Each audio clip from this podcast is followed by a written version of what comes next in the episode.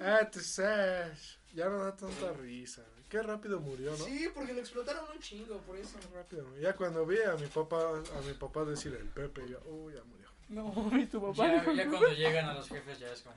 No, ya cuando llegan los youtubers y tiktokers, ya ahí muere. Oye, siento que está choca la cámara, a ¿no? los papás se la paso, poquito. Es que yo creo que primero lo reaccionan los youtubers y luego ya los papás. Eso es lo que siento. Porque eso, por ejemplo, pasó con, Bueno, sí, sí, sí. con Auxilio Me Desmayo, que ahí se dijo lesbiano. Sí, es cierto. Primero fue como... popu- se popularizó en, en redes sociales. Después los youtubers. Y luego ya eran los, Los papás, y la papás, televisión. la tele- No, la televisión y luego los papás, porque si Ujú. no los papás no saben. Bueno, sí, sí. Pero cuando ya está en TikTok así, ya, ya, yo ya siento que ya murió esa madre. Ya me da cringe. Oye, ¿se ve choca la cámara? Está chocado, ¿no? Creo que sí, ¿no? Está muy hacia allá, hacia tu Estoy lado. tan torcido. ¡Ah! No mames, me acordé de cuando te caíste, güey. ¿Cuál de todas las veces? Cuando, cuando. En la reta. Yo me acuerdo de la reta, güey, que me dijeron que... ¿Cuál? El que No, Adrián no, todo el tiempo estaba chingue. Menos, chingue, menos. en Ahí, ahí, ahí. Para que tú también te veas. No, en la escuela, cuando te sentaste en una silla rota y te fuiste para atrás y te pegaste en la Y que- cabeza. Ah, sí, ese día fingí que me sentía mal para irme. Ay, no seas mamón. Sí, ¿recuerdas que el ¿Ya está Checo... grabando? No, no, ¿Recuerdas no, que... para que se enfoque a ti, ¿no? ¿Recuerdas que Checo se asustó? Sí. ¿Sí? Le dije, no, profe, ya me voy. Y sí es me que, fui. güey, se sentó en una silla rota y se fue para atrás y se pegó y se quedó ahí tirando un ratito. Ajá, me y pegué. como ese día tocó vacuna, eh, fueron a vacunar a la escuela, llegaron las doctoras y, no, pues, estás bien, quién sabe qué, un alcoholcito le pasaron por acá, todos bien preocupados. Y ya me fui a mi casa y yo, ¿qué hubo, raza? Ah, Imagínate así como... Este chico tiene cáncer de espalda, tenemos que llevarlo. No, no, estaba fingiendo. No, no, no tienes cáncer de espalda. Vamos a llevarlo. Amárrelo. No, pero no, no, fingí todo para irme. Dije, ya me voy. Este, y sí se lo dije a Checo después. Y me dijo, hijo de tu madre, me diste un espanto. Sí, eh". sí, sí, se espantó el güey. Ajá, y yo, nah. Y yo, perdón, profe, es que ya me quería ir.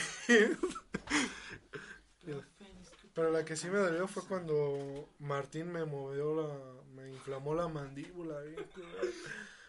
y luego yo me vengué dándole un balonazo que casi lo desmaya, ¿sí recuerdas? Sí. Sí, sí, sí. Güey, Le dio un balonazo y el Martín se hizo para atrás y se quedó sentado así un ratito y yo, güey. Ah, no, me... A mí me dio Pero una sí, patada en güey. güey. Oh. A mí me dio una patada en la nalga, güey. Es que venía botando y yo, sal- ajá, yo salté para, para sacarla para- por la banda. Y el otro vato, pues como ya le iba a dar a la pelota, le pegó y me dio en la nalga. Y Pero recuerdo, Ya, ya no sí. dije nada. y recuerdo que Héctor me decía, hazla así como si masticaras, güey, para que se te pase. Y luego el pinche doctor me dice después, no la muevas, está inflamada, si te muerdes te va a doler más, te vas a lastimar. Y yo, pinche, no te vuelvo a hacer nunca caso en la vida, pinche Héctor de cagado. Pinche Héctor de cagado. Aunque bueno, esta parte va a ser cortada. Pussies. Vamos a hacer el... Soy, este- soy Tony González. Entonces, ¿de qué vamos a hablar? Ya habíamos quedado, ¿no? Deja de... ¿Es? No, no es Andrea. Ah, es que pensé, yo dije, no. O es Melanie, No, tampoco. que se pintó el color de cabello, ¿no? Sí, se ve bien. Es Melanie. Se ve bien. Se ve bien. Y se puso brackets. Y yo, tú hubieras puesto antes. Sí, ¿verdad? Ajá. Está cerrando ciclos. Está cerrando ciclos. Ya. Terminó con el Jorge. Miren, esta es mi firma. La voy a utilizar ¿Sigues con cuando vaya a sacar. pareja? ¿Sí? Simón. ¿Van bien? ¿Eh? ¿Van bien? ¿Qué tal mi firma? La voy a. Siento que esta va a ser mi firma. A ver. Y me queda igual. Siento que es fácil, güey. Sí, parece de director de esos que copias para que... Sí, güey. O se ve como de los güeyes que improvisan su firma en, la, en el INE porque tienen que firmar. güey. Mm. Es Uy, como, ¿Se puede pues, poner mi nombre? pues no? ya algo ahí. ¿Se puede poner mi nombre? Puedes poner lo que se te antoja. Ajá, pero siempre y cuando eh, la puedas repetir bien y no sea tan fácil de falsificar. güey. Puta madre. Bueno, Bueno, este... Yo, por ejemplo, ¡Ah! le hago así. ¡Ah! Bueno, este... Entonces, ¿de qué vamos ¿Y a hacer rápido? Sí, yo le... van a empezar este- bueno, vamos a empezar presentando, diciendo que es un podcast. Sí. Y después vamos a decir de que por el cine, el género de terror está muriendo, bla bla bla bla bla. No, pero primero raíces, ¿no? Y luego ya conforme Ajá. avancemos ya decimos, no, pinche género, ya ni No, da miedo. pinche género culero. Ya entro a la Deep Web y salgo feliz. Bueno, va. Ya. Bueno, Silence, silence. 3, 2, Ah. 1, primera.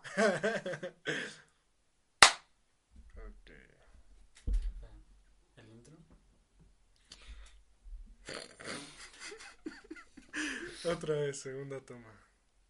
¿Qué onda amigos? ¿Cómo están? Sean todos bienvenidos a este quinto episodio de su podcast favorito, Directo a la Sala. Y el día de hoy tenemos un episodio especial eh, en conmemoración a Día de Muertos, Halloween, no lo sé. Ambas. Ambas. Navidad. Ambas. Este, no, es, esa no. El niño. Ah. Jesús. Hanukkah. El, niño Jesús, sí. Este, no, qué pedo.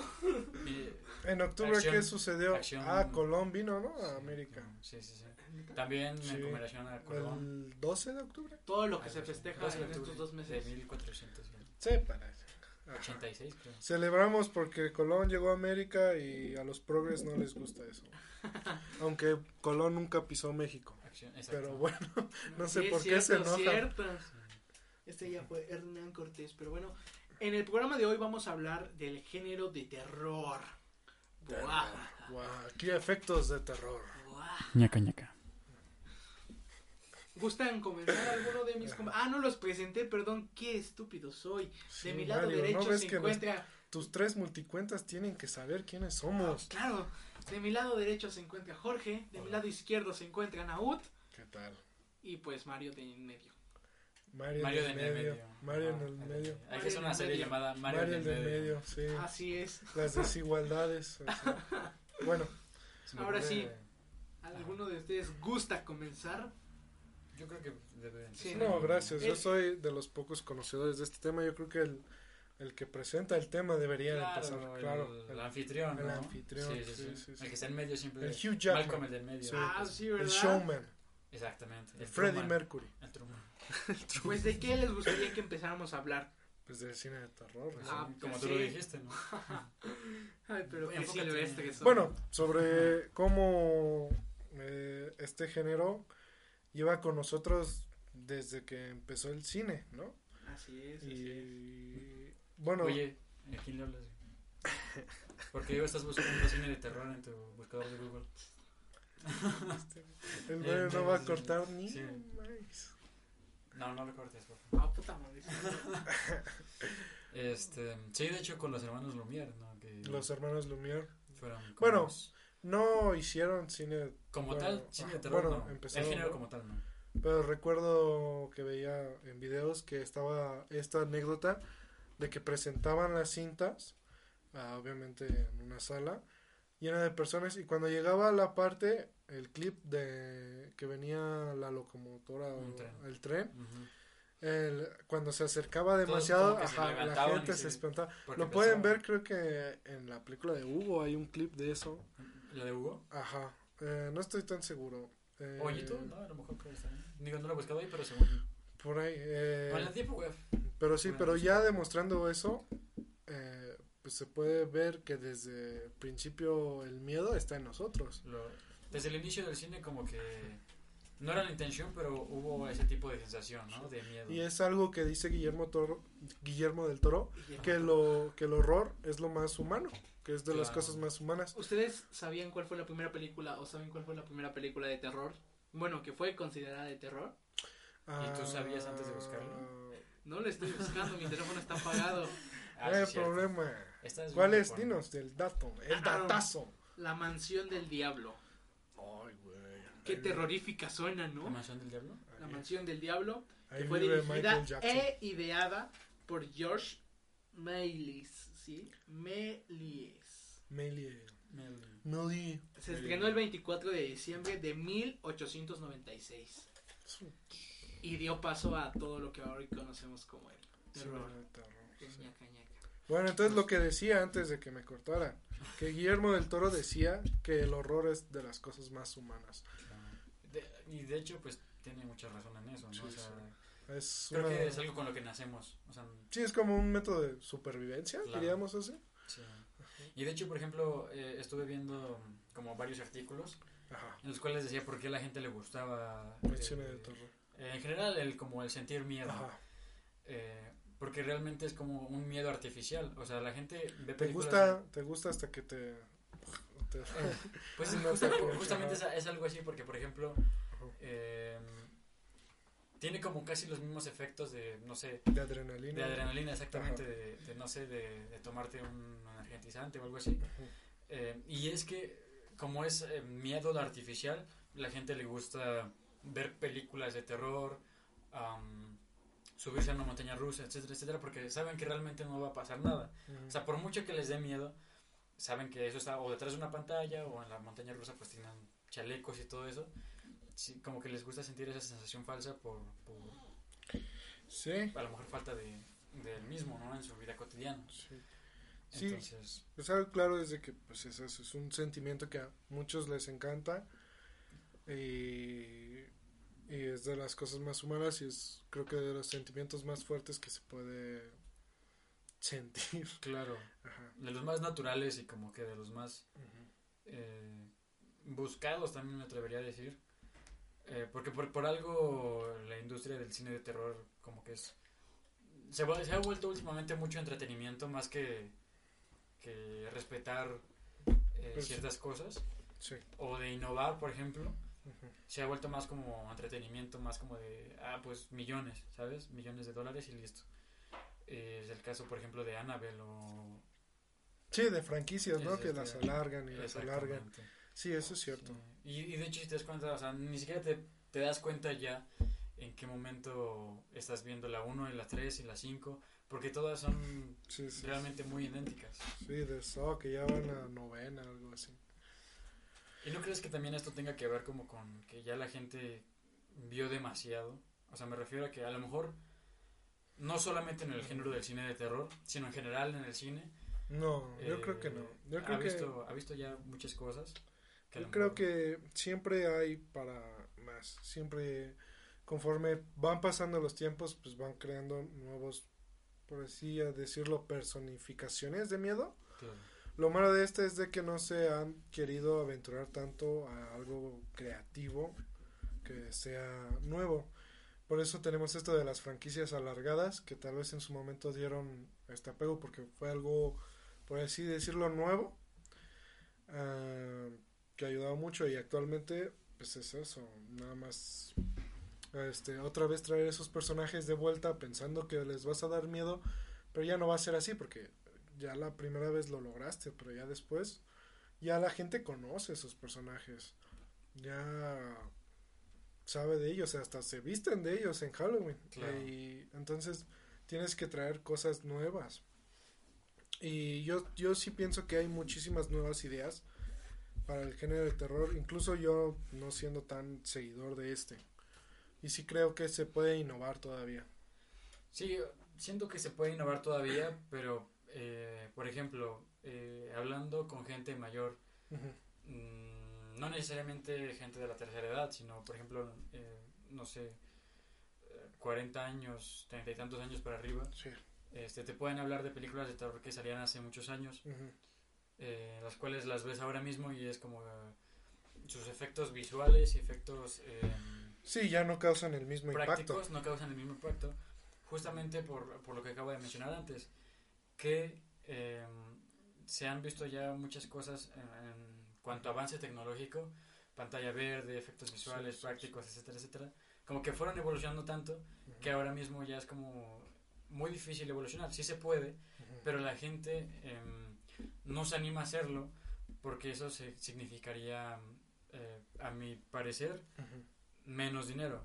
Porque una, una cosa es muy fácil de em, crear una escena de una persecución, por ejemplo, Sí. que a todos ya hemos visto una escena de persecución, a por ejemplo crear un personaje tan, tan horroroso, tan eh, visualmente terrorífico.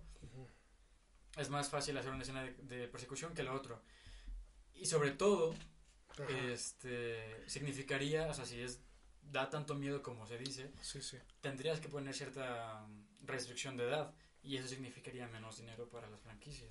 Siento que por ahí puede ir por el tema o algo así. Sí, eh, bueno, con decir...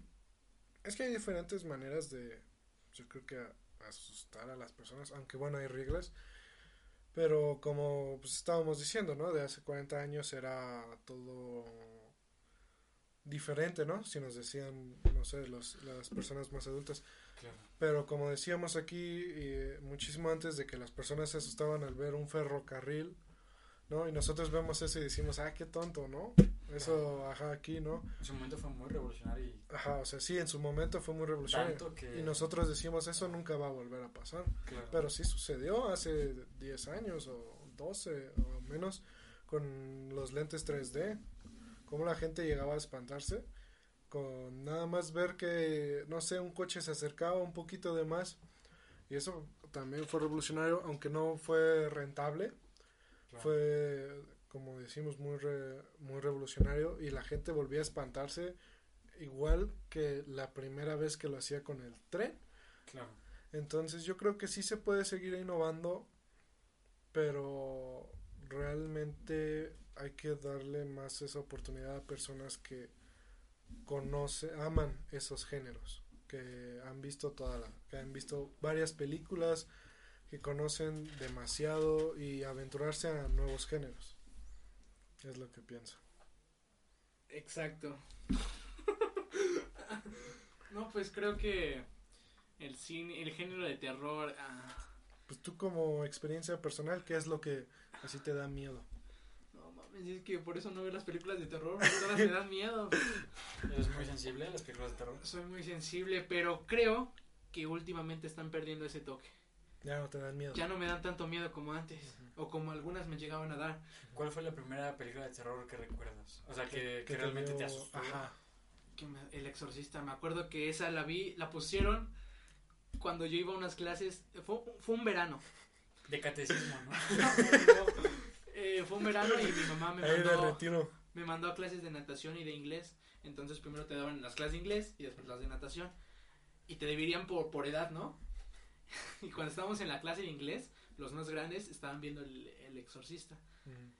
Y mi grupo estaba como que... O sea, ese era el, el mismo salón, pero mi grupo estaba acá y ellos estaban acá en la barra viendo la película. Claro. Y yo de no mames, no mames, no mames. Volteaba a verle y me espantaba Ajá. bien ojete. Y si ahora, ahora la ves, ¿te asustarías igual? O, Mm. O la has vuelto a ver y te has Ajá, o no, no. no, sí, sí le he vuelto a ver y sí me vuelvo a espantar, pero es diferente esas películas a las que ahorita están surgiendo. Si ahorita veo, por ejemplo, no sé si vaya a salir una nueva de Annabelle, no, no estoy seguro, o, o alguna de ese tipo de, de películas, no me asustaría. La última película de terror que vi fue la de... Más allá, no. Más allá de los sueños. No, ¿cómo se llamaba? Milagro del cielo. No, eh, ¿cuál fue la última película de terror que Eso vi? sí da miedo, Rey. Yo también tendría miedo si me quedara atrapado en un árbol con mi abuelita. Sí, sí, sí. Creo que ya tiene tiempo que fue la última película que vi de terror, fue la de Annabelle, justamente Annabelle 2. ¿Cuándo lo viste? Ah, ¿Cuándo, cuándo salió? En el 2010 y... ¿No has vuelto a ver cine de terror entonces? La de Anabel 2, como 2017-2018, ¿no? 2018, hace como dos, tres años más o menos, fue la última que fui a ver al cine. La fui a ver con una chica hayas- y no, no me asusté, la verdad. Ya no tiene como que ese toque de miedo. La chica. Mm, Las dos. Eh, ahora- últimamente las que he revisto aquí en mi casa, pues ya no ¿Cuáles? tienen ese impacto. Hay una película que It. tú, que te haya dicho, es, me dio miedo antes, pero ahora ya no. It, pero la de antes, La original. la original. Bueno, la de... Sí, sí. sí, la sí, no me acuerdo cómo se llama este actor, pero sí. Esa, cuando salía de la alcantarilla con todos los cabellos y así. Ajá. Esa sí me llegó a dar miedo. La vi cuando tenía aquí como ¿Pero la volviste a ver? La volví a ver y no. Ya no te da. De hecho, te, te puedo decir que da más miedo la de ahorita, pero Ajá. tampoco me da miedo. Sí, en cierto punto sí puede ser cierto. Pero Ya. sí, yo creo que eso ya no es tanto, no sé hasta qué punto sea problema de la película o, o, o de uno mismo, ¿sabes? ¿De la anterior o de.? No, No, siento, o sea, de que, de que antes te daba miedo, pero ahora ya no. siento que es de ambos, ¿no? Siento que el cine de terror se es- está tomando las mismas fórmulas de antes, utilizando las mismas cosas que le daban miedo a la gente en tiempos pasados, Ajá. que a la gente de ahorita ya está tan acostumbrada que ya no le da miedo. Yo, yo siento que sí, es, es un poco de ambas, pero por ejemplo, o sea, no es lo mismo, eh, no sé, subirte a una montaña rusa la primera vez en toda tu vida que la segunda vez, ¿sabes? La primera vez ya la experimentaste y ya sabes qué va a pasar. Entonces, como que siento que también pierde un poco la magia porque es algo nuevo, ¿sabes? No sabes qué es lo que va a pasar y como es de terror, pues te esperas cualquier cosa, estás al pendiente. La segunda vez, como ya la viste y como ya más o menos sabes por dónde va, Ujú. ya no te, o sea, te puede llegar entretenida, pero ya no te puede llegar a asustar tanto como la primera vez. Sí, es verdad, aunque sí he escuchado personas que dicen que igual les sigue causando los mismos, bueno, no tal vez el mismo miedo que la primera vez, Ajá. pero sí ese sentimiento, sí ese sentimiento de que vuelven las vibras de como, como de nervios, ¿no? Ajá, de Sí. que sigue dando, pero ya no tal vez tanto como la primera vez, pero sí ¿Tú de una acuerdas- manera similar, similar.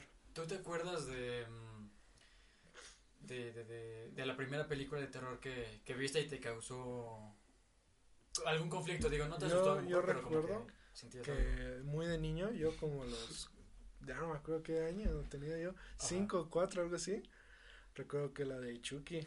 eh, ajá, Chucky. yo de niño me espantaba horrible con esa, pero ya ahorita ves y dices, pues, pinche más risa. Ajá. Exacto. A mí me da más risa cómo, cómo se mueve. Sí, yo también me espantaba para por Chucky. Me acuerdo que cuando lo veía sí me daba como que miedo. Ajá. Pero ahorita que, que hasta la analizo, la pienso, digo, mames, es un muñeco, o sea, porque nada más una patada ya la mandan a la verga. Pero fue interesante porque creo que fue en los años en donde también se estrenó Toy Story. Entonces eso le dio un mayor impulso. oh, Claro. Ajá. Ya ahorita ves y dices, muñecos que se mueven, dime, dime algo que no sepa. Claro, que no haya visto, ¿no? Sí. Sí. También, no sé si se vayan a burlar de mí. No hay problema, yo dije Chucky, mi familia Pero- se ríe de mí cada vez No, que... es- esta creo que sí puede causar más burlas. No, no te preocupes, aquí nos burlamos de todo. Me acuerdo que fui al cine a ver la de La Llorona, ¿Y te asustaste? la de caricatura. Pero La cuando eras animada. niño, ¿no? Pues, pues cuando salió, no me acuerdo Ah, se salió como el ¿Cuántos años 2014, tenías? 15, ¿no? ¿Cuántos años tenías? Ah, 2014, 2015, tenía como que 11 años, 10 años. Ah, pues está bien, eres un niño. Sí, no, o 14, sea, 14, 2014 fue cuando entré a la secundaria. Yo como sinceramente 12 no, años. no lo he visto. Yo me quedé en la leyenda de la Nahuala y ya, Mm, ya no vi la. Me acuerdo que ese día fui con un familiar y, y no sabíamos qué película ver. Entonces, este, ya era noche y, nos- y me dijo, ¿cuál quieres? Porque me acuerdo que en ese tiempo también estaba la de Gigantes de Acero, Gigantes de Hierro, no me acuerdo. De Es Gigante de se- Hierro. Ajá, donde, no, donde sale Hugh Jackman entrenando a Ah, boxear. ya, sí, gigantes, sí, sí. Gigantes de Acero. Sí, algo así, ¿no? Bueno, una película Ahora así. le vas a poner aquí arriba. Sí. Sí. Entonces, Para que se este, te quite lo... esa no me llamó la atención en ese tiempo. Entonces me dijo, me dijo mi familiar, ¿cuál quieres ver?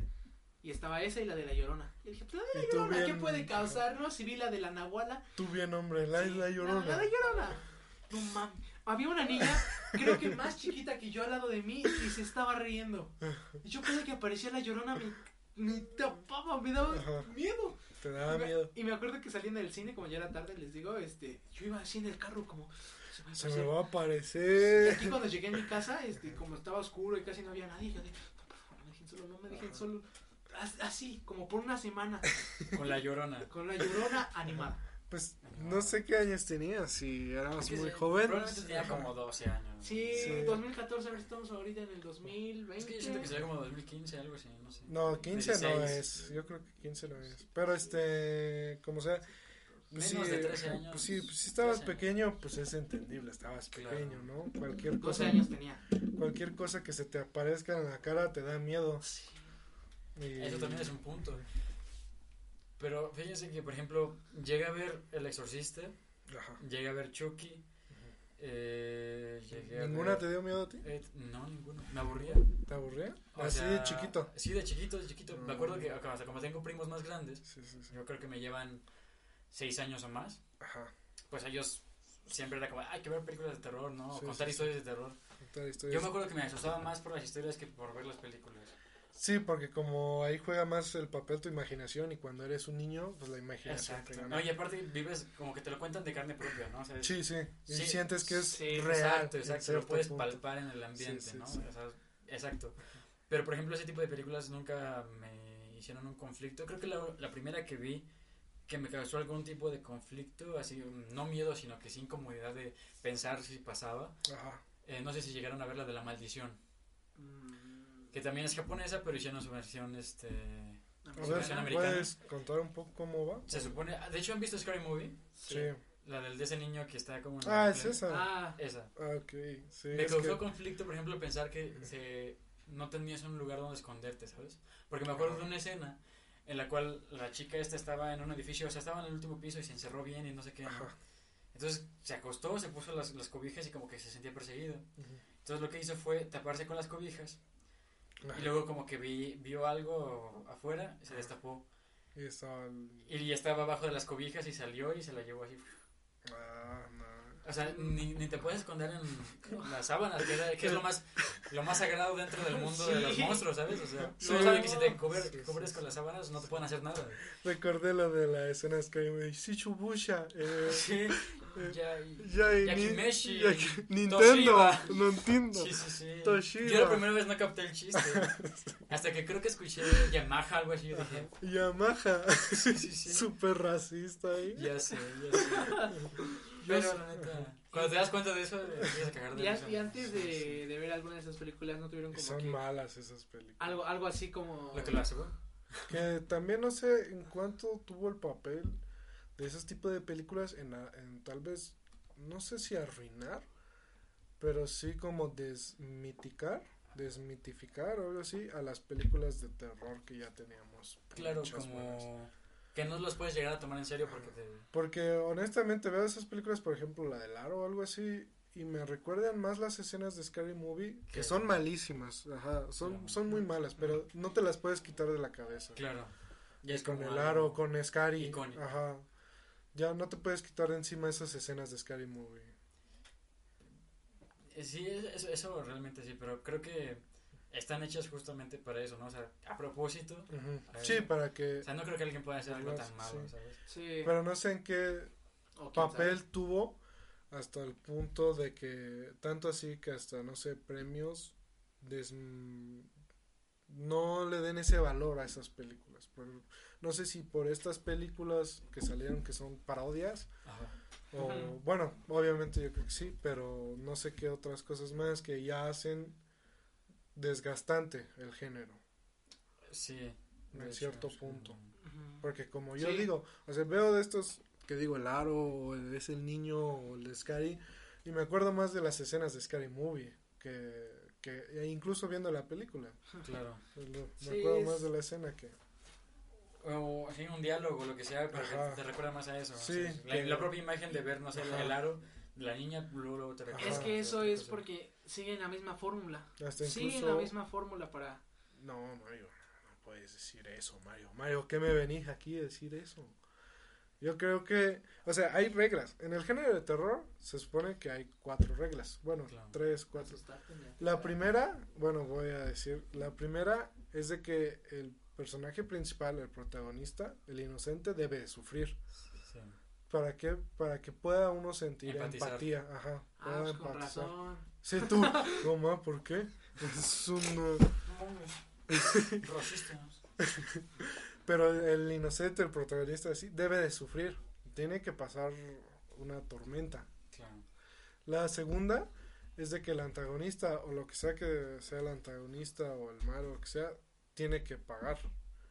Tiene que al final pagar ese castigo que el protagonista... Es como un tipo de duelo que siempre Claro, se ve Siempre. eh, de diferentes maneras en la cual el malo debe de pagar. No debe de, de- de dejar impune su, la acción Ajá. que hizo, ¿no? La tercera es de que la sangre debe de ocurrir. Por algo así decirlo. eh, Decía que era... Pues, Que algo, algo tiene que pasar realmente sangre. Cosas violentas o... que den un shock. Tal vez no Claro. totalmente grotescas o algo así. Pero algo que de verdad impacte. Y hay una cuarta que no se sabe si, pues, si ponerla o no. Que es la de que la muerte debe de acechar. O sea, de que Claro. alguien debe que de morir. tienes la, percep- la Ajá. percepción de que... alguien tiene que morir Claro. ajá. y esto no se sabe si es este si se debe de aplicar porque existen muy buenas películas en las cuales no muestran ninguna muerte pero también hay otras que sí hay muerte y son muy buenas entonces esa cuarta regla sigue como que en debate sabes no se sabe realmente si sí o no Claro, sí, porque hay muchas que no, no siguen esa regla y podría decir que hay una ot- otra regla que a lo mejor no se cumple totalmente ah, en la actualidad. O sea, sí se cumple en las películas anteriores, pero en la actualidad no sé si, si tanto. ¿Cuál Por es? ejemplo, la de que el, el antagonista tiene que pagar. Por ejemplo, los vemos en la final, en la recta final o el final de la película de Chucky, que Sí. siempre tenía que morir. Ajá. La, el final de Jason, que siempre tenía que Sí. volver al lago, Sí, tenía lo sí. mataban y O luego lo en detenía, la siguiente, exacto, sí, sí. O sea, ese tipo de películas siempre tenían presente esa regla, en la cual al final el malo tenía su merecido, por así decirlo.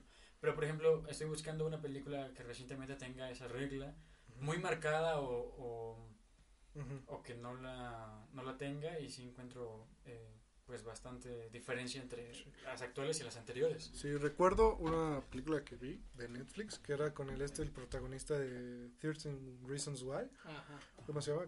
El que hacía el de lentes. Sí, ¿al ¿Cómo? de lentes? Bueno, el que se llamaba, perdón, es que en la película usa lentes, que ni siquiera se ven reales, se ven ahí el agujerito. Ya. No Pero nunca vi esa. el actor, ¿no? Sí, que reconocen al Sí, actor. sí, sí, sí, sí. Que él está con su madre, creo. Y están en la típica bosque, ¿no? Ca- Casa, en la casa donde hay un bosque y hay un asesino. Obviamente que acecha en el pueblo, pero todo el pueblo se comporta raro. Y voy a spoilear porque la película es muy mala. ¿Cómo se llama? No me acuerdo, está en Netflix, es producida creo que por Netflix. Que al final, eh, pues muere la madre y él sale corriendo del bosque como ya descalzo, algo así. Pero ya está cansado y se le pierden sus lentes, el cual no ve, no puede ver nada. Y llega el asesino y la ahorca en un río. Claro. Y como él no puede ver nada, pues nada más se asusta y ya se acaba. La siguiente escena ya nada más es él muerto, pero muestra el bosque como el río y ahí se acaba la película. Y es como que no está mal, pero sí sientes como que decepción al decir, pues tanto para que al final los mataras y ya fuera todo. O sea, si, si quiero finales así de deprimentes, me pongo a ver las noticias o... Ajá. Exacto. Esa, esa descripción me sonó varias películas de terror. Pues sí. Y es que sientes que es como que una pérdida de tiempo porque es como que sí, el villano se salió con la suya, pero no sientes hipo, es- no sientes ese enojo de que el villano se salió con la suya, es como que bueno, pues ya, se Y es acabó. que, es que justamente algo, eh, algo así falta, porque por ejemplo, para sentir una empatía, ya sea, o bueno, sentir algún tipo de sentimiento, ya sea positivo o negativo, Sí, sí. tienes que conocer al personaje, ¿no? Sí, sí. Y es justamente lo que, por ejemplo, le pudo haber faltado a esta película. Digo, Sí, como empatizar con los protagonistas y eso a, lo mejor y, y faltó como poner un poco más de contexto, un poco más de historia, Ujú, para decir, ¿sabes qué? Apoyo al asesino o, ¿sabes qué? No quiero que se salga con la suya y estoy tan nervioso en la persecución porque no quiero que salga con la suya que cuando los mata siento tanto enojo que puede llegar a ser una buena película porque llegó a, tocar tus sentimientos, ¿no? O Sí. sea, a, a que se reflejaran al, al exterior. Sí, sí. Creo que esa es como una de las cosas más importantes. Eh, no es como tanto eh, quién gana, quién no, sino cómo lo haces, Sí.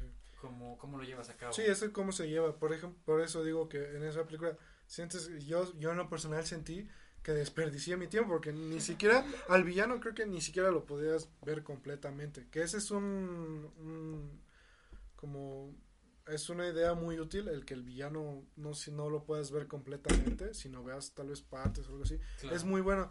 Pero cuando aquí es un asesino serial eh, que termina con la suya, dices, bueno, al menos debí empatizar con el asesino, ¿no? Decir, al menos como tipo Jason que te divierte, que mates a la gente o, o, por lo menos te da coraje. Ajá, o por lo menos te da o- o coraje. lo tan bien que te da mucho coraje que, que Sí, pase que eso. se sabe, pero no, como no lo ves tanto, es muy raro, Sí. dices, "Ah, pues ya, no sabemos quién es y la verdad me da igual saber quién es porque los protagonistas ya están muertos. Y justamente esta película, por ejemplo, no quería cumplir con el objetivo, con la, o con la regla Ujú, de el villano obtiene su merecido. ujú. A lo mejor eh, querían hacer algo innovador en ese sentido, No, ni siquiera pero el- no supieron cómo hacerlo. Y el primero que es el de que debe de sufrir para que el- el- la, Para que empatices. ajá, para que empatices ni siquiera está bien hecho. Sufren, Exacto. pero te da igual, ¿sabes? Es como que ah, pues, No, no terminas de empatizar con el protagonista. sí, entonces, sí. Ese es el problema de esa película claro. Y siento que es el problema de muchas películas. los modos entonces importan mucho en, en una historia, ¿no? Sí, sí. Ok, entonces la pregunta, hay, hay otra pregunta que me surgió ahorita, que es totalmente lo contrario. O sea, les pregunté por la primera película que sintieron, Ajá. que les incomodó, Sí. pero es al revés. Una película que sea muy aclamada, una película que todos digan, ¿sabes qué? Me asustó mucho que ustedes no, sinceramente no hayan sentido algo. Pues yo creo que como todo la de It, ¿no? Que al principio todos decían que se asustaban y que todo eso. Pero la, la de versión 2016 creo. Sí, la de ahorita. Me acuerdo Ajá. que, que en ese este, tiempo se, se vestían de ir y que Ajá, su globito. Yo, yo, yo no vi la película en el cine y dije, a ver, vamos a verla. Y la vi y, no me asustó. O sea, no, no asusta, pero no, no es una mala película. No, es, es buena, pero no asusta. Pero sí, mucha gente. Y luego ya, mucha gente decía que sí le asustaba, que estaba muy bien. que Muchos decían que le traía refrescura al género. Pero ya después la gente como que decía, no, ya no da miedo. Y no sé. Yo creo es que, como que- como dijeron al principio, se está Ajá. perdiendo lo que es el género de terror. No creo que se esté perdiendo. Yo, honestamente, todavía hoy en día le encuentro muchos temas nuevos, el cual no se están exprimiendo. Di uno. Puede, puede ser que, que se esté moviendo, pero muy lento como antes lo hacía. No se está apostando del todo sobre eso. Y si ya de por sí las productoras no les gusta mucho apostar en el cine menos. Quieren, en el cine de terror menos. Quieren eh, ya algo que dé dinero, quieren el siguiente Freddy Krueger o el siguiente Jason, pero ya. Pero tienes, tienes que saber construir muy bien un personaje. De, o sea, no solamente es ponerlo y esperar a que, Sí, sí, a que el- ya la- se haga. las personas les llame la atención. Sí. Porque, por ejemplo, las últimas personas que lograron hacer algo así, por así decirlo, formar no un icono tan grande como lo Ujú. es Jason o lo es Freddy, Ajá. o como lo es Chucky, pero sí eh, formar un cierto grado de icono, fue- me parece que fueron eh, los de 12 horas para sobrevivir. Hablando, Sí, por ejemplo, por- no de un solo personaje, sino de la estética de, de, por ejemplo, las máscaras. Si te das cuenta, casi todas las máscaras eh, se parecen mucho en cuanto al estilo, por así decirlo, Sí. Pero siento que es lo último. Pero se acabó demasiado rápido por la sobreexplotación. Sí. Sí, pero eh, sí, yo creo que no es tanto de buscarle eh, que sea famoso de manera en la cultura popular, que sea un icono, porque yo creo que si haces una buena película, ya pronto será como un icono popular, ¿sabes? Por ejemplo, la bruja de Blair, creo. Ay, Ajá. es muy icona- icónica y lo único icónico que tiene es la manera en la que se grabó, Claro. que fue como falso documento. Exacto, así como... No fueron los primeros, pero sí fueron los que más podría decirse lo que lo popularizaron. Claro, o los que probablemente lo hicieron eh, de una manera correcta, tanto que la gente pudiera entender y, Sí, sí. Que le gustara el seguimiento. ¿no? Ajá. Porque eh, muchas veces es, es muy incómodo que, sí, que no puedas ver lo demás. ajá, esa manera de filmar, siento que es muy se apagó muy rápido y no le yo en lo personal no sí tenía potencial, pero no lo suficiente como para sentarse como otros planos, otras maneras de grabarse. Ya lo vimos que se murió muy rápidamente en este de ¿cómo se llama esta película? Yo, yo veo algo así en la de Rec. Ah, sí, en la de Rec también lo funciona muy bien, pero hablo incluso- esta, que es, están en una casa, que- Eh, actividad paranormal, paranormal. sí, que eso es lo que quemó esa manera de grabar hasta tal punto que ya la gente odia ver eso. Y de hecho, por ejemplo, la de Rec, creo que son tres películas, ¿no? Sí, son tres. Me parece, no sé si es la segunda o en la tercera, según yo es la tercera, eh, que dejaron de, de grabar así. ¿Ves que grababan Sí, como, como, mano. ajá, como ajá, si fuera documental? sí. Eh, la tercera ya era como una película normal de... Sí, con Tomas- planos, secuencias. Exacto, sí, ajá, sí. y yo siento que Bueno, creo que ni planos, secuencias. no, tiene, no querían como quemar ese, ese aspecto. Ajá. O sentían que ya lo estaban quemando tanto que era como, ah, pues cámbialo, ¿sabes? Sí, sí. Sí, es que ese sí se veía. Esa manera de filmar sí se veía bien y era interesante. También en esta película en donde hay un, como un monstruo en Nueva York que ataca. No me acuerdo cómo se llama. Que tiene esta popular portada de que la estatua de la libertad está rota. O sea, está como destruida. Ah, este- Está grabada igual a mano y el monstruo casi nunca se ve, o bueno, solo se ve por partes. Y es de un grupo de chicos tratando de escapar, que al principio inician en una fiesta. Ya no me acuerdo cómo se llama la película. Mario la va a poner aquí. Ya, ya sé cuál es. No, no, y no sé de cuál hablas. Ujú. Sí, se me fue el nombre. Le- Creo- O sea, cuando me lo estaba recordando, se me venía el nombre aquí y de Cleverfield, repente. algo así, creo que Cleverfield, no, estoy mintiendo. Ah, no me acuerdo, pero sí era a mano. Vamos a ponerle película de monstruo en Nueva York. Película de monstruo en Nueva York. que está. En España, ajá, este, que también. ho- hostias. este, Hostias, el monstruo. Hostia, el, el, el gigante. el Boogeyman. no El- sé. Este. Pero sí, otra de esas películas que popularizó mucho la manera de, De grabar a mano. Claro. ¿Crees? O sea, si- siento que para ese tipo de cosas, por ejemplo, si es eh, efectiva esa, esa manera de grabar siempre y cuando lo sepas cómo hacer. Porque como te digo, o sea, sí, sí es, es muy buena, pero eh, si no lo haces bien puedes llegar a incomodar a la gente de que Sí. o se mueve demasiado Sí, cuando es- corres o- Ujú. o, no, o no pueden ver lo que hay alrededor. Sí, es muy ¿sabes? difícil porque No, no puedes hacerlo ni tan estático ni, ni tan movido. Tienes que saber en qué escenarios vas a, de qué manera vas a grabarlas. Claro. No es nada más de graba y hay a ver lo que hay y chútatela. ¿Cómo ¿Qué pasó, llama? Mario? ¿Cómo se llama? Sí, como dijiste, Cloverfield. Cloverfield. Cloverfield. A ver, ¿puedo ver? Ah, que. Sí, claro que sí. Ah, Cloverfield, monstruo. Ah, monstruo, sí, literal. Monstruo. Clover Cloverfield, ajá. Monstruo. Así se traduce. Sí, así. Como sí, el pobre angelito. Bueno, que Cloverfield no es monstruo, pero Sí, exacto. Este. Y bueno, como decía, esa manera era muy interesante. Ya hoy en día se siente ya muy quemada. Y creo que es por eso. Películas como Actividad Paranormal que quemaron esa manera de grabar. ¿A ustedes les ha gustado alguna película de actividad paranormal? No las he visto, la verdad. Yo vi la primera, pero ya cuando vi que se alargó a franquicia. Porque recuerdo que hasta eh, de promociones, de promociones o comerciales, grababan a la gente en la sala asustándose. Claro. Y, y así era como promocionaban su película y creaban muchísimo hype. Pero ya la franquicia se alargaba hasta tal punto que ya era muy aburrida y in- e innecesaria. A mí me llegó a gustar. hasta parodias había. Sí, de hecho, Sí, es como de las que más se parodias. Sí. creo. A mí me llegó a gustar eh, una película, o sea, la que más me gustó, yo creo que las destacaría por muy encima de las demás. Creo que es la 3 o algo así, pero pues básicamente como que un ente acosa a estos, a estos tipos en su casa. Se mudan a la casa de la mamá de la esposa del, o bueno, de la pareja de la señora. Y tienen dos hijas. Entonces se supone que como que el, el fantasma lo sigue acosando en la nueva casa. Sí. Este resulta que al final matan a la señora Sí. y al, al papá Ajá. porque la mamá de, de la señora era una bruja, güey. Ujú.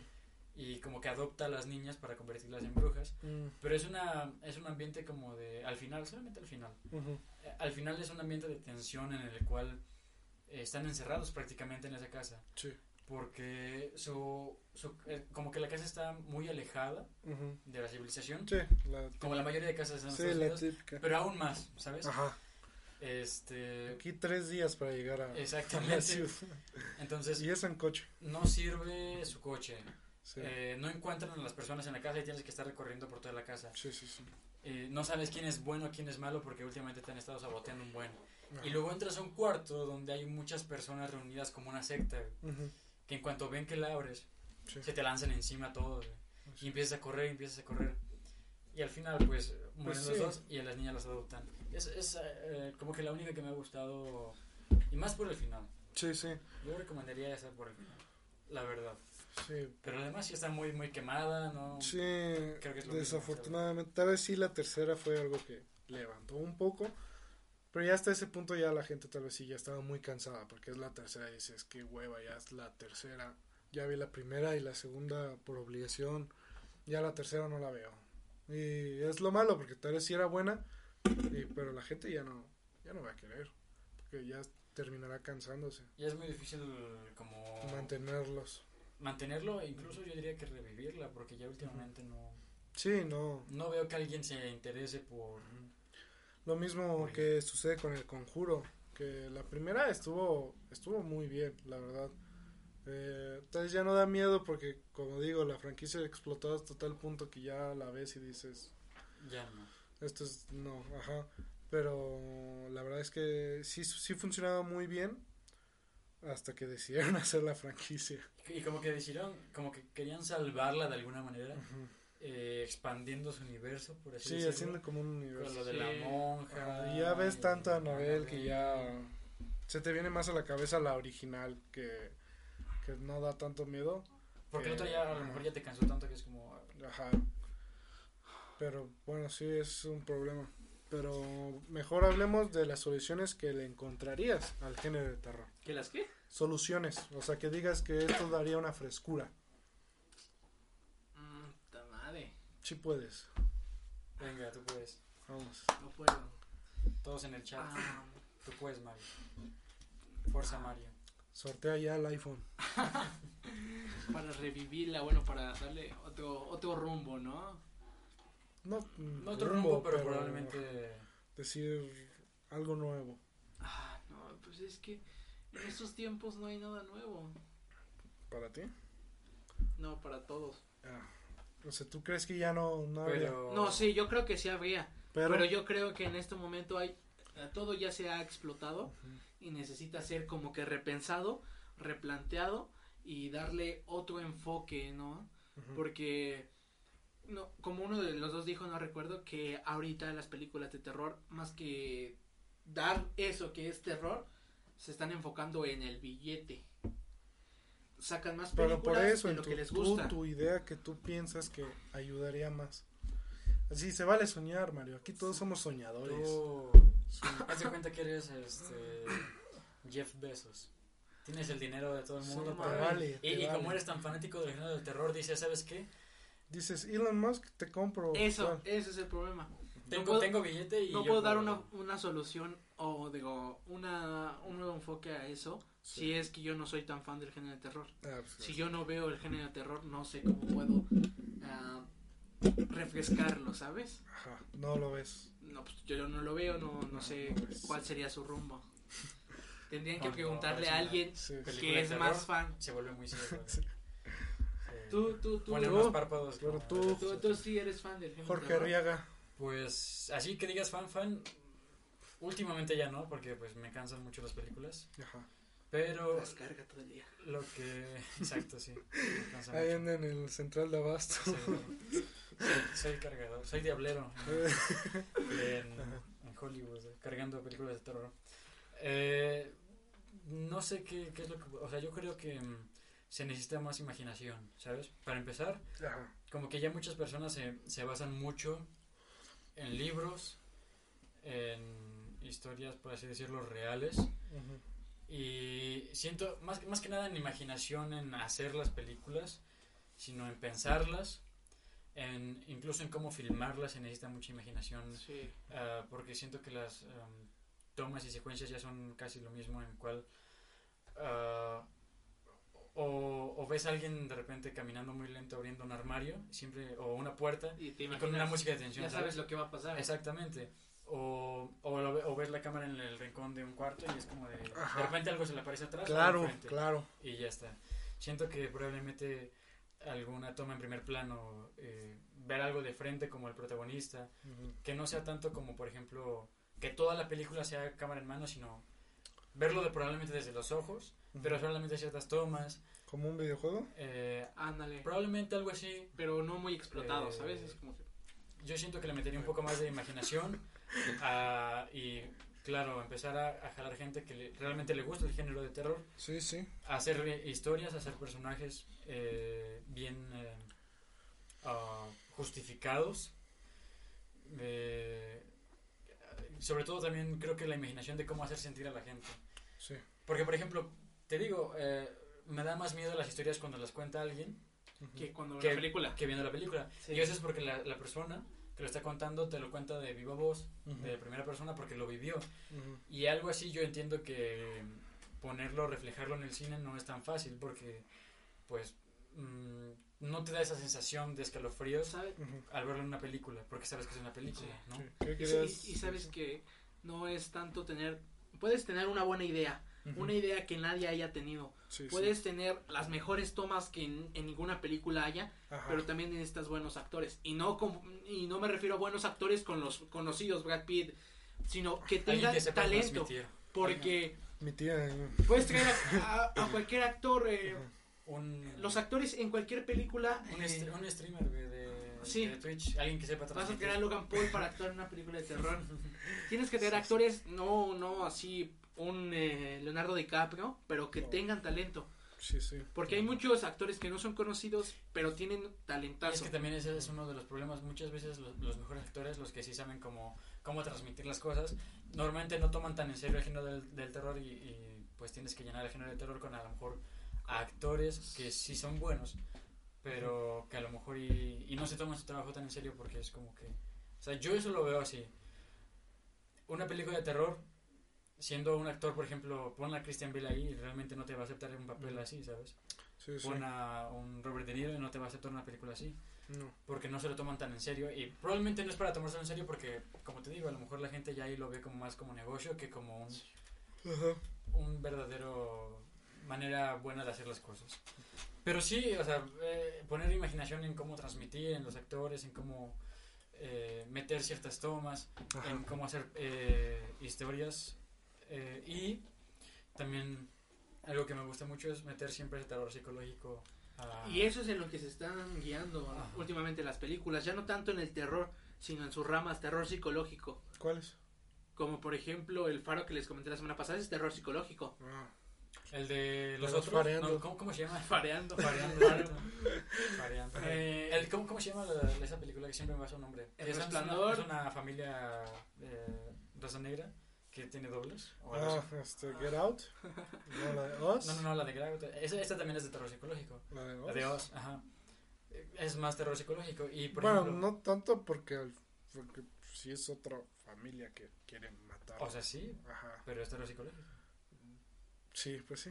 O sea, Eso es a lo que se están guiando. en el momento en el que tú empiezas a, a Sí, sentir pues sí, la sí. presión de que alguien quiere matar a, a la persona con la que ya empatizaste, Sí, Y- pero es una persona real, no es, o sea, sí, pero no pues es como Babadook o algo así.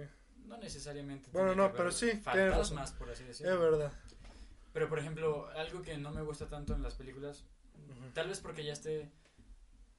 Está muy quemada y aparte es una manera muy fácil de espantar a las personas. son Eh, los, jumpscares. los Sí, sí, eso ya. O sea, está- está- están buenos una que otra vez a lo mejor. No defiendo ni ataco totalmente eso, siempre y cuando no se exagere. Sí, no, yo ya estoy harto de eso. Y la verdad, también hay maneras de hacerlo. Sí, Ah. sí, pero ya la gente ya se cansó de los jumpscares. Ya es no. que la gente no se Eso, cansó es, de eso eso. es en lo que te digo. No, o sea, no, de que no te cansas de los jumpscares, no te cansas. La gente, no, o sea, yo ya me cansé, pero, Pero- la gente común que va a, la, a, la, a las No, salas de cine es como sí, de, ah, ya se cansaron. Porque si tú en tu película Sabes. todo el tiempo estás con eso de jumpscares, jumpscares, jumpscares, se van a cansar. Obviamente, Exacto. está bien usarlo, pero una, una vez por película. rara vez, sí, cuando es muy necesario. Muy, muy, Cuando- pero también Cuando, cuando el guion lo pide. muy controlado, Eso exactamente. es en lo que me refiero a que todo ya está. Terror- sí, está yo- siguiendo la misma fórmula. Yo metería más un terror psicológico, ¿sabes? Un, Ajá. un, este, no saber qué va a pasar porque no sabes en qué confiar, pero ya empatizaste con todos. Algo así, me imagino que yo eh, podría proponer, digamos, si estuviera en ese papel.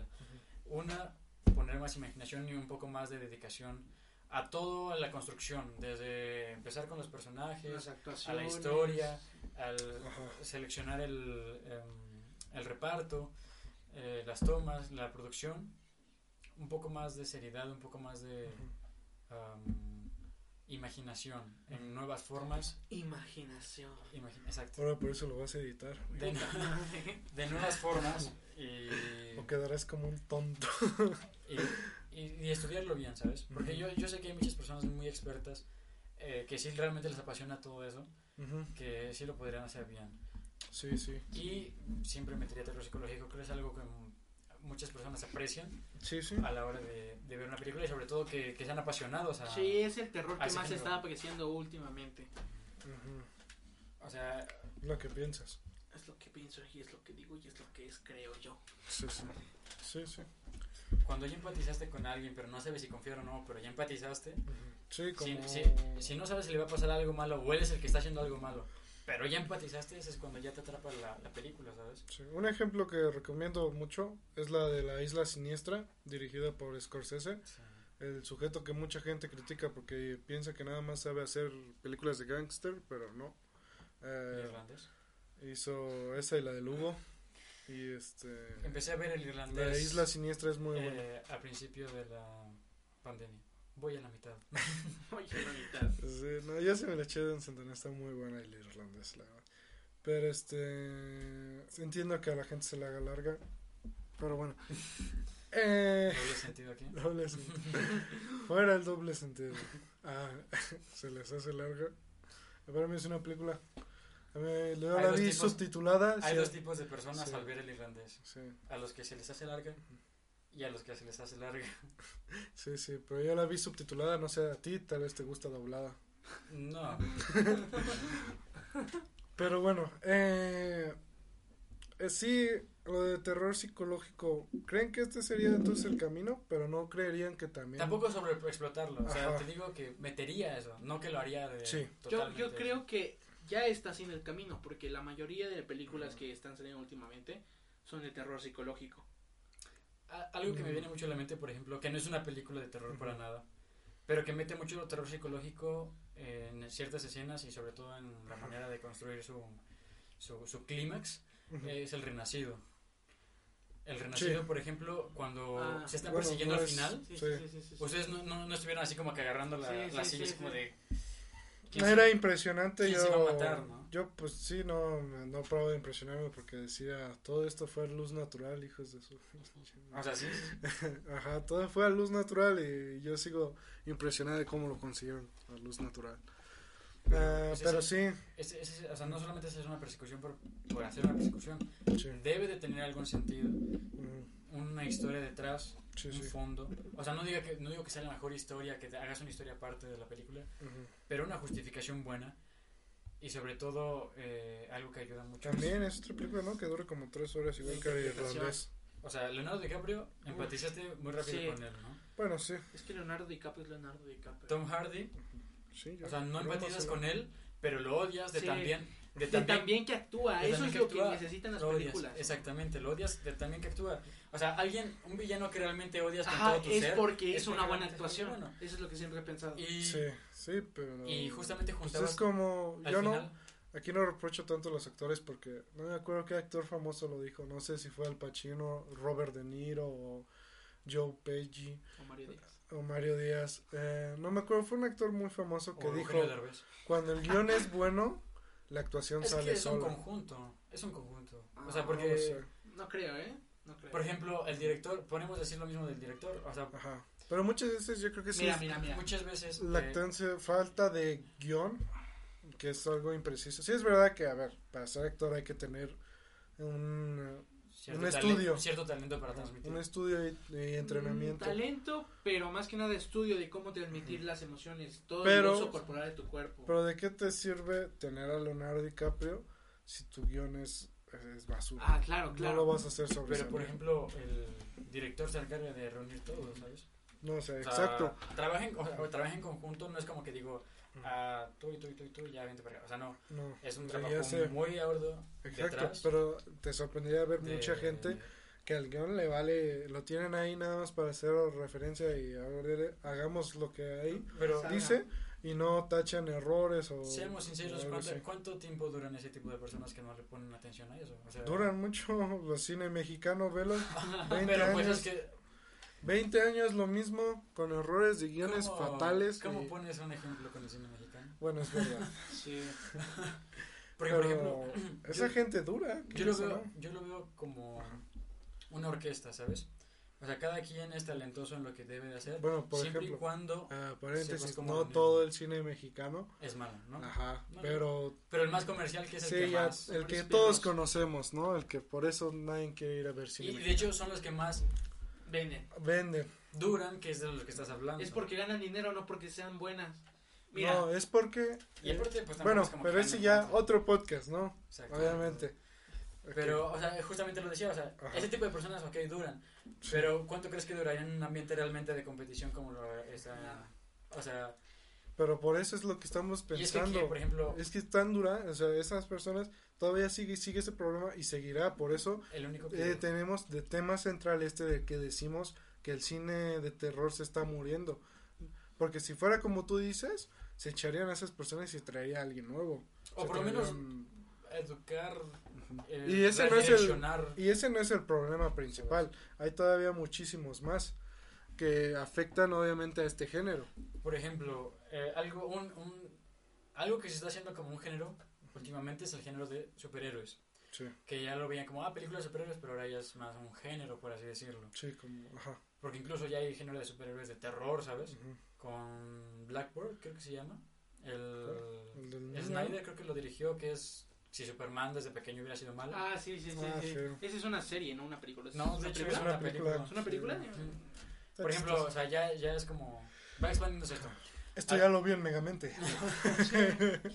A lo que voy Ajá. es que, o sea, se convirtió en un género y, y duró 10 años un poquito más debido a la seriedad con la que se lo toman. O sea, porque realmente hay personas detrás que amaban o aman historias de ese tipo. O sea, Sí, por mucho que por mucho que tú hayas leído cómics por 10, 20 años, sí, pero igual, Eh, entonces por eso es estamos de como- debes ves porque la- seriedad. Sí, es No, pero, o sea, en por eso. todo se dice. Por eso, es lo que estoy diciendo.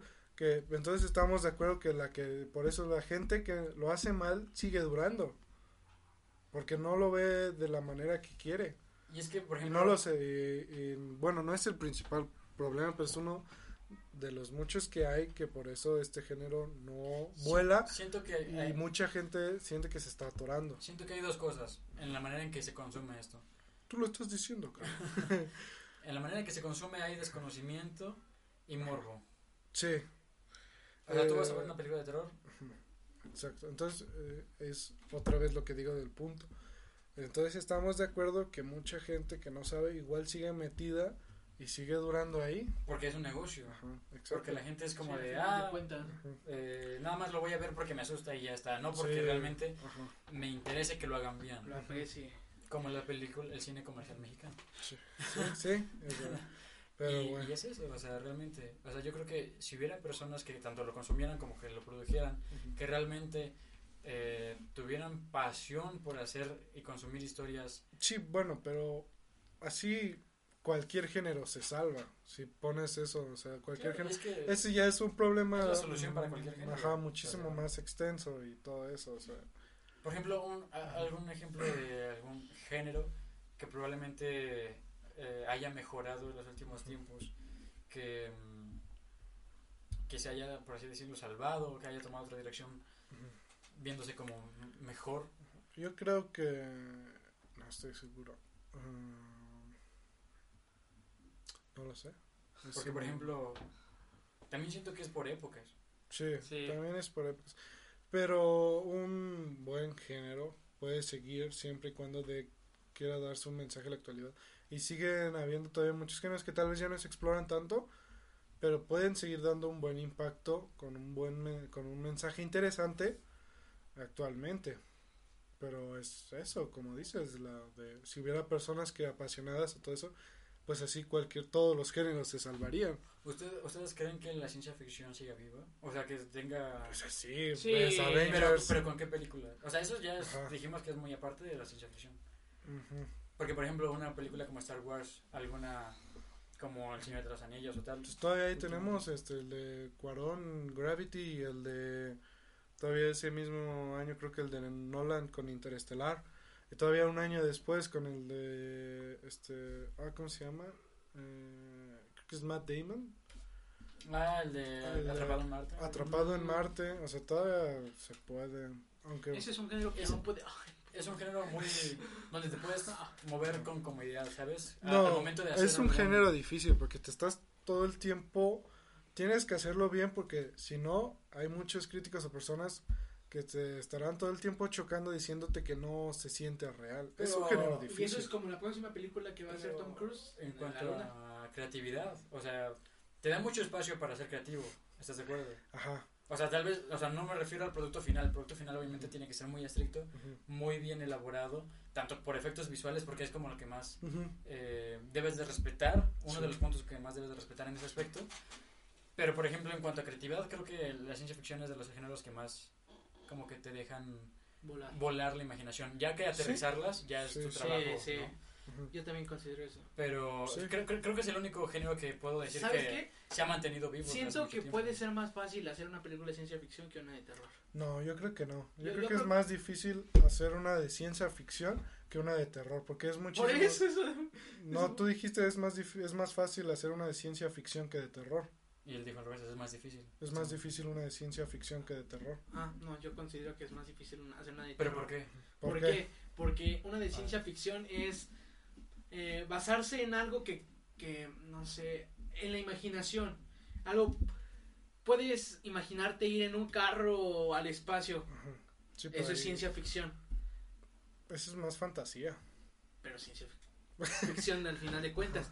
Más fantasía es que ir en un planeta como en Star Wars o algo Pueden, así. pueden, a veces pueden O sea, obviamente van de la mano. Del terror. Ajá, sí. que es más difícil pensar la idea de cómo poder asustar en estos tiempos a una sociedad que ya no se asusta Vivimos tan en fácil. una sociedad. razón. Vivimos en una Ya sociedad. le está entrando eh, Ajá. tranquilo, güey. Oh, no, este, no, yo siento que es más difícil hacer una de ciencia ficción, porque no es nada más de, mira mi carro que vuela y, mi- y mis soldados con sus trajes Ah, es novedosos. que- Ah, claro. y algo, de la ciencia ficción, algo de la ciencia ficción que sí es muy complicado, pero muy, muy complicado, es que, es que tienes que construir un universo entero. Sí. O sea, tienes que poner en contexto el año en el que viven, eh, por qué viven así, qué ha pasado y por qué el, el trasfondo de la historia principal que vas a contar. O incluso hay gente que, por ejemplo en Star Wars, que tiene que inventar un, un idioma, tiene que inventar un tipo de moneda. Claro. Por eso ejemplo, es- el de Men in Black también fue pasó algo así, ¿sabes? Tienes que Sí. inventar razas, Lo sí. que yo, tienes que inventar ajá, planetas. lo que yo trato de decir, no de, no desmerito al cine de terror, no, para nada. Pero Siento mierda. que está muy, siento que está eh, en cierta parte muy mal preciado. Pero yo, en lo personal, pienso que hacer una película buena de ciencia ficción es muchísimo más difícil que hacer una película de terror. No, yo, yo creo lo ¿Por qué crees que sea así? Porque, O sea, tú- bueno, tu yo en lo personal pienso que es muy difícil porque las películas de terror puedes hacerlas increíblemente bien con casi muy poqui- muy demasiado reducido en presupuesto. Y en ciencia ficción no puedes hacer una película de 30 millones y que sea buena. Ah, es que tú estás Bueno, diciendo sí. del- del dinero. No, yo estoy diciendo, este es uno de los muchísimos ámbitos que se requiere para hacer una buena película de ciencia Es que, por ficción. ejemplo, una, ciencia, una película de ciencia ficción sin buenos efectos visuales va a ser un fracaso. Claro, no, claro. no solamente con eh, efectos especiales, sino efectos prácticos. Efectos, o sea, en- un, un cierto ejemplo. o Pero sea, yo a lo que me refiero de que es más difícil hacer una de terror que una de ciencia ficción, más que nada es en el guion, no en el presupuesto y en los efectos. Claramente ocupa, es mucho más difícil hacer unos efectos en una película de ciencia ficción que en una de terror, porque puedes en una de terror hacerlo un poco más real, ¿no? Pero hasta yo creo en eso, en guion, es más difícil hacer una de ciencia ficción que una de terror. Porque una de terror, lo que tienes que especializarte es quién es tu villano, quiénes son tus De protagonistas, de un- en qué lugar lo vas a hacer y de qué el, manera. el hacer. guion de una película de ciencia ficción tiene que ser un poco más extenso.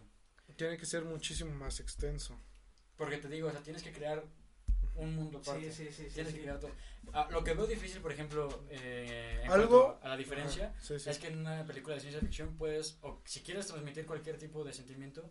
Lo puedes hacer, o sea, es tu historia, tú si quieres transmitir una historia de amor en el futuro, lo Por que eso, sea, ajá, algo- lo puedes hacer. Sí, sí.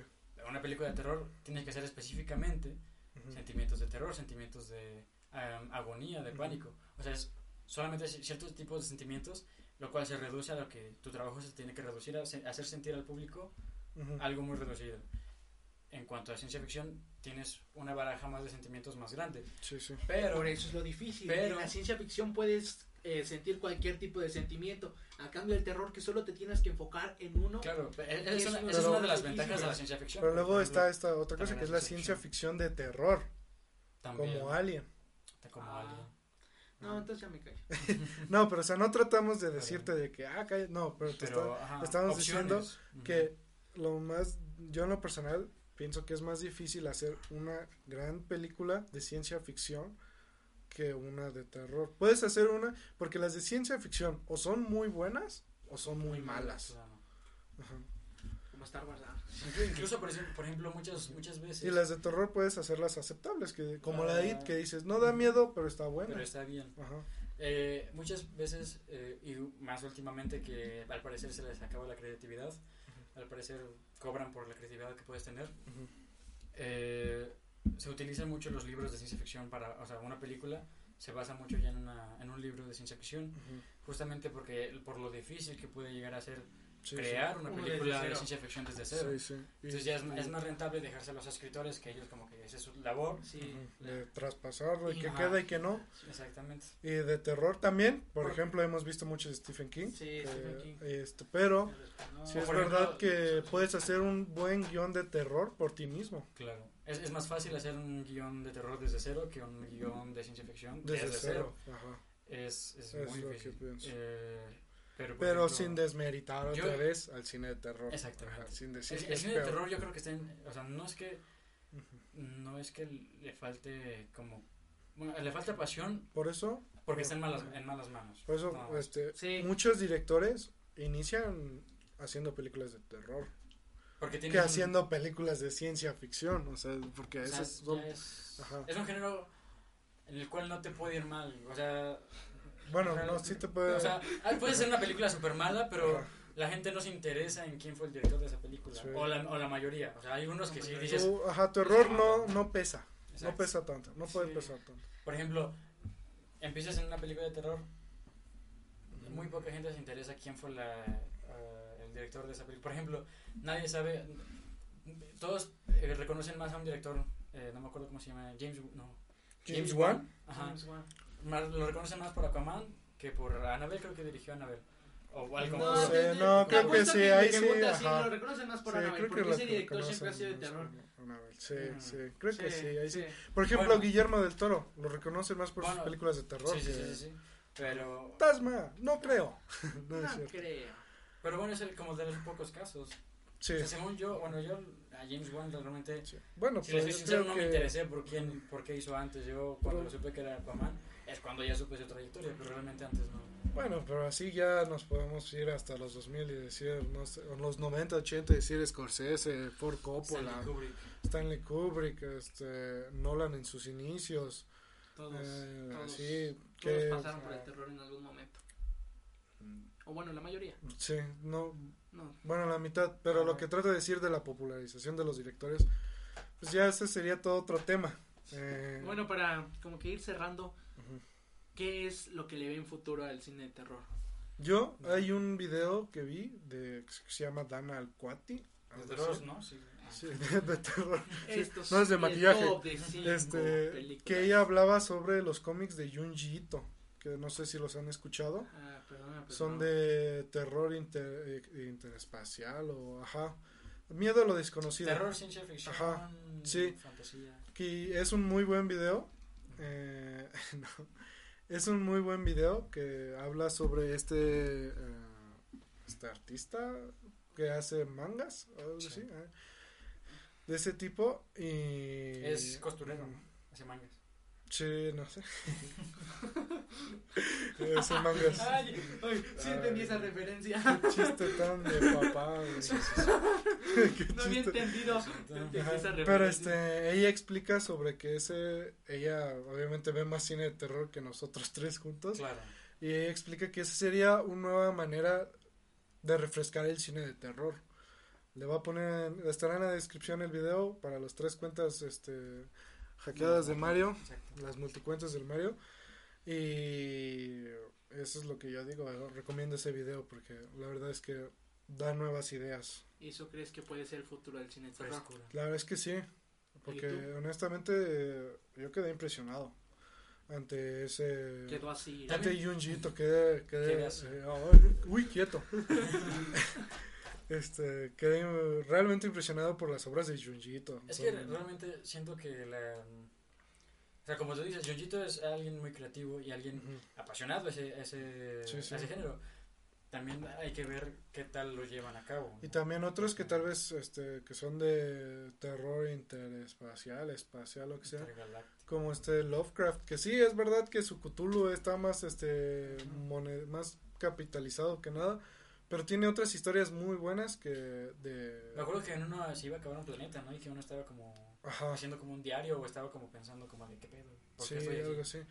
Pero son él y muchos otros este eh, artistas más eh, pueden hacer, tienen ideas muy interesantes, que es lo del terror espacial, que no se toma tanto a cuenta. También, también una característica debe tener algo de terror es dejar la imaginación abierta. Sí, Por ejemplo, muchos, muchos escritores de terror tu- tuvieron mucho éxito debido a que te cuentan cómo son las cosas eh, por encima eh, y no te detallaban tanto a veces, o sea, algunos, sí, para que tú, tú lo imaginaras y tú crearas tus propias imágenes, ¿no? sí, Entonces, también en el cine es un poco más difícil de hacer eso, porque pues, obviamente es algo visual, sí, sí. pero eh, tal vez más enfocado a acciones. A lo mejor no sabes eh, quién, quién mató en otra, en otra parte porque tú estabas enfocado en una escena, ¿sabes? O ese tipo de Sí, sí. cosas. Entonces estaría chido. Ah, pero también sería una muy buena proposición, como lo dijiste, el mezclar algunas veces el terror con cierto- otros ciertos géneros Sí, con el que puedan llegar a funcionar. sí, sí, puede ser. ¿Tú, María, qué opinas? Como lo dije, pues no conozco mucho el género de terror, no podría decir cómo podría verlo en un futuro. Que sí está de acuerdo, dice. Exacto. Pero bueno, Y por último, tú, ¿qué? eh, ¿cuál crees que es para ti una de las mejores películas de la historia de terror? Podría irme con las típicas, ¿sabes? La del exorcista, y no pasa nada. ¿Tú? Digo, más allá de que me hayan asustado, no, creo que sí el exorcista tuvo cierta repercusión Sí. debido a que no se había visto algo- como algo así en, en su momento. Sí. Con el Tubular Bells de Michael Oldern, algo así. El de la canción, ¿recuerdan cómo va? Sí. Ajá. Sí, sí, sí. Eh, y, y también los efectos eh, prácticos, eh, cómo movían, o sea, se, se pueden ver algunos videos en YouTube o en Facebook de cómo movían la cama ciertas personas mientras estaba la escena y todo eso. Sí, sí. También cómo la hacían flotar, o sea, como que, como te digo, o sea, se tomaban el tiempo y lo tomaban con seriedad. Sí, Eh, creo que el, el exorcista podría hablar, eh, creo que la- el mayor mercado, hablando de calidad de películas de terror, está en Asia. Mm, no sé, no, No, he yo visto. creo que está aquí, No sé. pero ah, O sea, en los no. O sea, habla- hablando de comercial, Ah, sí, está, está de este lado. aquí, sí, hablando de calidad, está en Asia. Puede Porque ser. allá, por ejemplo... Últimamente, últimamente. sé. No, no, no, desde hace un buen de tiempo. No podría decirte con tanta censura ya. Ellos- es que ellos no tienen ese tipo No, de, o sea, sí, de de que- tabús ajá. a la hora de hacer algún tipo de trabajo. No y sé, lo, sí. lo puedes ver en... O sea, sí, yo también creo que sí, pero no, no sé decirte porque no he visto muchas. Yo tampoco. Y es que la Pero verdad sí. sí, están, están mejor porque no se limitan a la hora de, de hacer algún tipo de sonido que te pueda te perturbar, Sí, sí. de alguna imagen que te pueda perturbar. Aquí pues obviamente como mm, es otro tipo de cultura, Sí. pues obviamente no le vas a poner algo así a un niño, ¿no? ujú. Pues allá a lo mejor ya es como de, ah, que lo vea. ¿Qué está viendo? No creo, no creo, en China censuran mucho. No, dije Asia en general. Asia, bueno, sí, Asia. Sí, es verdad, son Oiga, muy buenos. Es bien racista. Pero es que China no, no es Es censurado. que Asia es China. Ellos son Ya chinos. está, China ya son censuró. coreanos, no, son chinos. Estos podcasts no tienen nada más las multicuentas de Mai, ya está censurado en China. Pero, pero sí, siento que de, de este lado, eh, sí, el exorcista, tal vez eh, La alguien, alguien probablemente también. It, It me aburrió un buen, siento que no fue una buena decisión. ¿La primera? Ajá, la, la más antigua. Siento que no fue una pero- muy buena decisión hacer Pero en su tiempo. toda una película basado en un todo un libro de ese tamaño. Sí, sí, Entonces, pero bueno. Siento que fue, fue mejor la decisión de partirla en dos ahorita, de Ajá. las recientes, pero no fue tan buena. ¿A poco le hicieron en.? No, es que. no. Es que el, el- el libro completo es de Sí. cuando son niños y de Sí, cuando sí, sí, vuelven. sí, sí, sí. Y allá, que duraba como tres horas y algo. Tres Sí, era, y algo. no, ni siquiera era película, era una miniserie. Sí, era una miniserie. güey. Entonces, Pero bueno, sí. Tú. Ah, El Exorcista, claramente, y The Silence esa, of the. Lambs. ya tienes Silence que decir otra. The Silence of the Lambs. ¿Cuál es esa? ¿Dónde la El silencio de los oprimidos. Ay. El silencio de los Lo corderos siento, en. bro, es que México. El silencio de los corderos en, en Ajá. España. En España.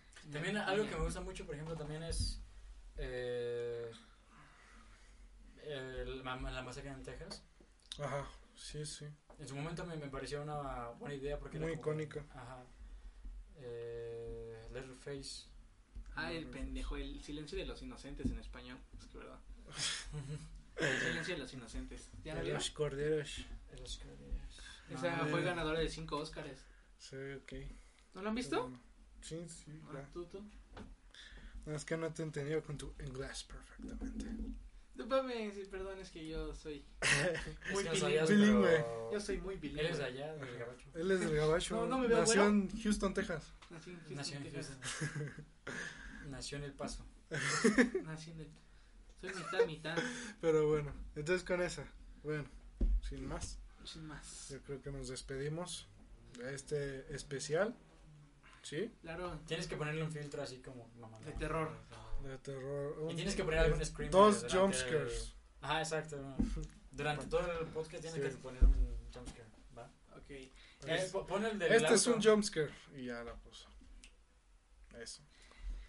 Bueno, para todos los que nos están escuchando, vayan a nuestras redes sociales y ustedes díganos cuál es la mejor película que consideran de la historia de terror. Y O la les que más le haya gustado. o las que más le haya gustado o dado miedo, claro, así para que si no lo hemos visto nos las recomienden. Si son de YouTube, déjenlo en los comentarios, si no, a nuestras redes sociales. Si son de Spotify, Si aguántense. son de México, a ver. Si son de México, comenten. Deposítenme. Deposítenme. Salgan de aquí. Es, eh, es una advertencia. ok, sin más. Espero que les haya gustado y nos vemos en el próximo episodio. Bye. Adiós. Putos. Adiós. Dejó de grabar, güey.